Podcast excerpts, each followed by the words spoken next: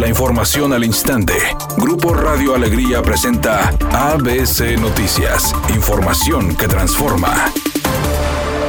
La secretaria de Salud en el Estado, Alma Rosa Marroquín, informó que Nuevo León sumó 561 nuevos contagios de COVID, así como 20 fallecimientos por este virus, mientras que las hospitalizaciones son 825, de las cuales 157 pacientes requieren de un ventilador mecánico.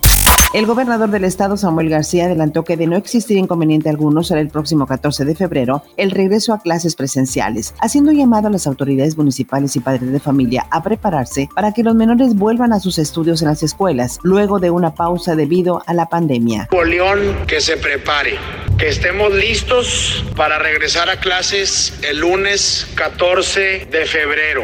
Y yo me veo obligado a pedir que se preparen alcaldes, he hablado con la mayoría, maestros, autoridades federales, pero sobre todo a los papás.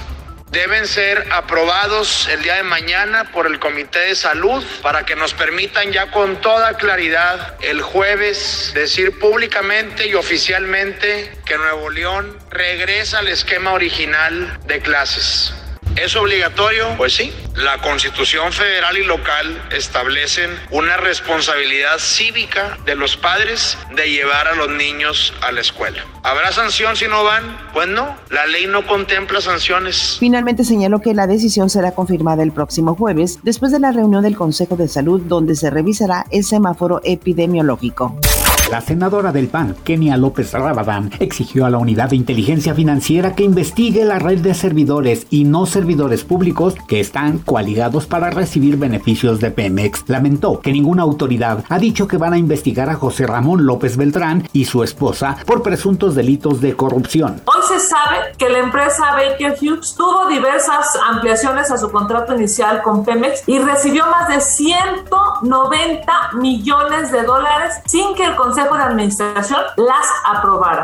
Editorial ABC con Eduardo Garza. La administración del Bronco pagó casi 1.130 millones de pesos en la compra de 24 vagones del metro, usados y con 38 años de antigüedad, en Frankfurt, Alemania. Y ahí están almacenados en los patios de Metro Rey, porque no son compatibles en ninguna de las líneas 1, 2 y 3 del metro de aquí. Ese es el hecho y ya hay denuncias. Ya hay muchos investigados, falta saber cómo los van a castigar. ABC Deportes informa, las rayadas siguen impresionantes. Golearon al equipo de Pumas femenil.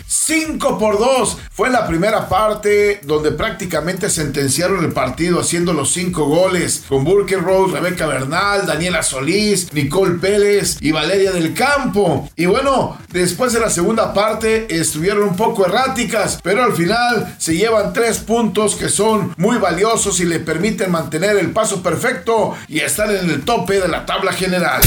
Ya se dieron a conocer los nominados a los premios La Frambuesa de Oro, que se entregan para reconocer a lo peor del cine. El actor Bruce Willis no solo está nominado, sino que le crearon su propia categoría para checar cuál fue el peor de sus trabajos el año pasado. Es un día con cielo despejado. Se espera una temperatura máxima de 18 grados, una mínima de 10. Para mañana miércoles se pronostica un día con cielo despejado. Una temperatura máxima de 20 grados, una mínima de 6. La actual en el centro de Monterrey, 17 grados. ABC Noticias. Información que transforma.